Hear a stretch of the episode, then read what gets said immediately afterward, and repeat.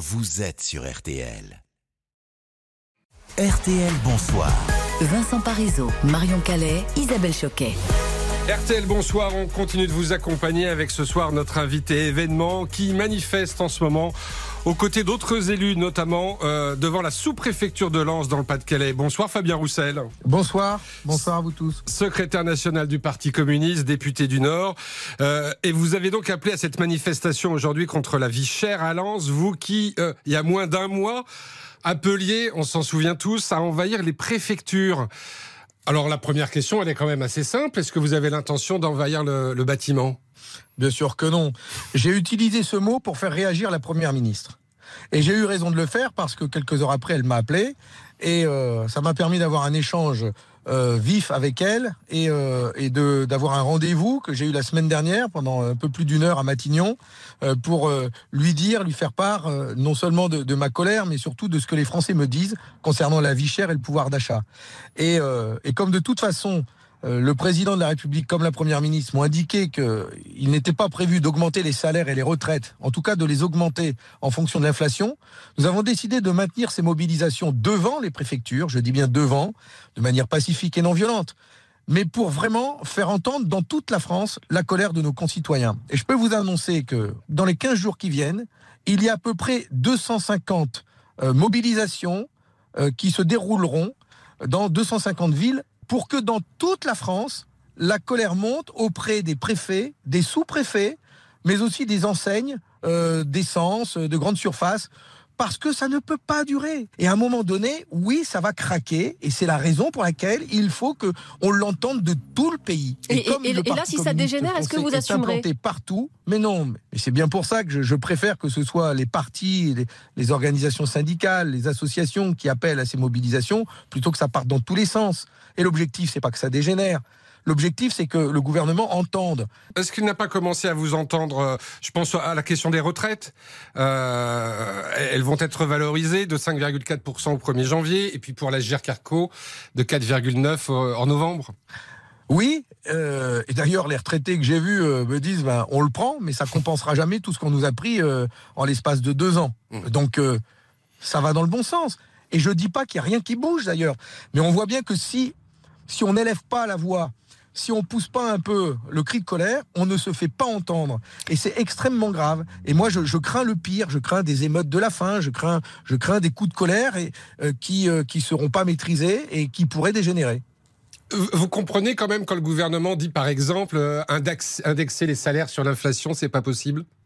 Non, non, je le comprends pas et je leur réponds. Pourquoi ils le font en Belgique et au Luxembourg? Sans que ça nourrisse la boucle comme ils nous le répètent en Belgique, qui est à côté de chez moi, à quelques kilomètres de ma circonscription dans le Nord, euh, le SMIC, euh, il est euh, à, à 2000 euros net passé, et les salaires, tous les salaires sont indexés sur l'inflation. Au Luxembourg, le SMIC, il a 3000 euros. La France est devenue un pays de bas salaire. Et la France devient pauvre parce qu'on devient un pays de bas salaire, alors que notre pays est extrêmement riche.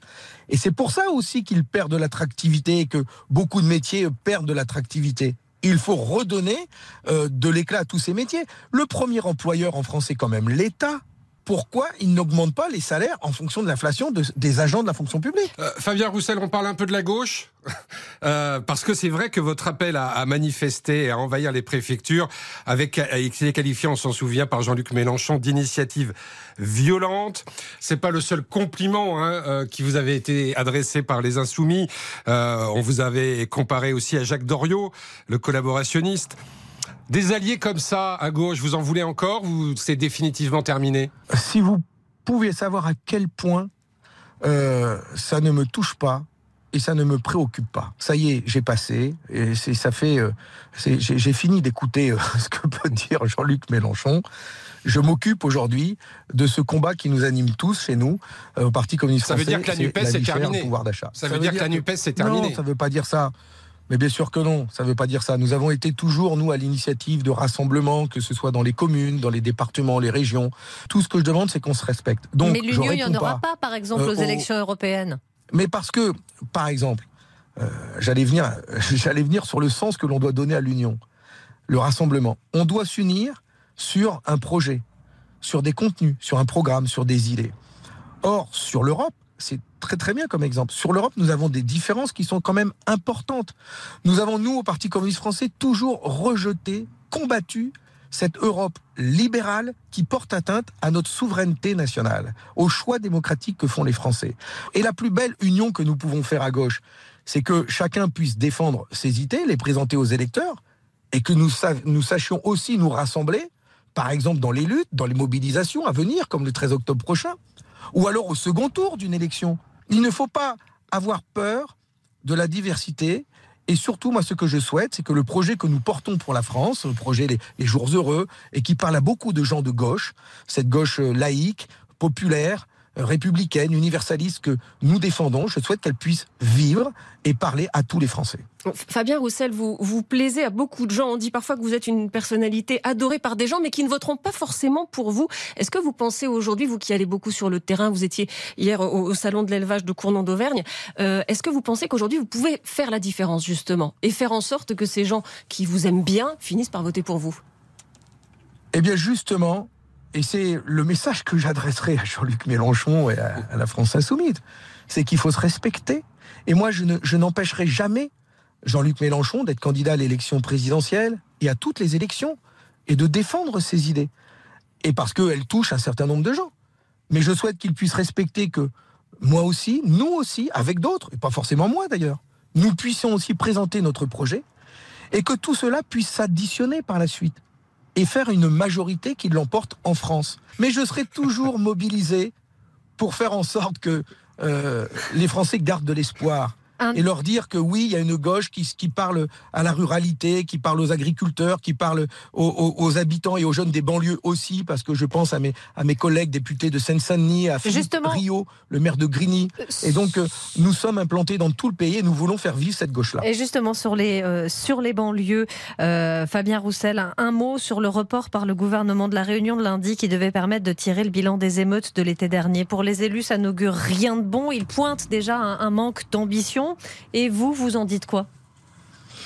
Mais j'en dis la même chose, c'est-à-dire que le, diagnostic sur l'état de nos banlieues, de nos grandes villes, il est posé depuis longtemps par les maires qu'il soit de gauche et de droite. L'appel de Grigny, du maire de, de Grigny, de, Philippe Rio, euh, est transpartisan. Il réunit des maires de gauche et de droite et du centre euh, qui disent euh, qu'il y a un manque de services publics, qu'il y a un manque de moyens dans ces communes. Ils ne sont pas, pas encore entendus. Donc c'est mmh. très regrettable que cette réunion soit reportée et que l'État ne décide pas de remettre en chantier un plan banlieue que tous ces maires de toute tendance appellent de leur vœu. Merci beaucoup Fabien Roussel, secrétaire national du Parti communiste, député du Nord. Merci d'avoir été euh, ce soir dans, dans RTL. Bonsoir. Eh bien, euh, on vous souhaite une belle soirée à Lens. RTL, bonsoir, qui continue euh, votre dose quotidienne de sourire et de curiosité avec dans un instant, Marion, notre second invité, un invité pour tout comprendre. Si vous ne connaissez pas Taylor Swift ou comme ça, de loin, Steven Bellery va tout nous dire sur cette chanteuse qui est sans doute aujourd'hui la plus écoutée et la plus influente du monde. Allez, on voit ça juste après la pause. RTL.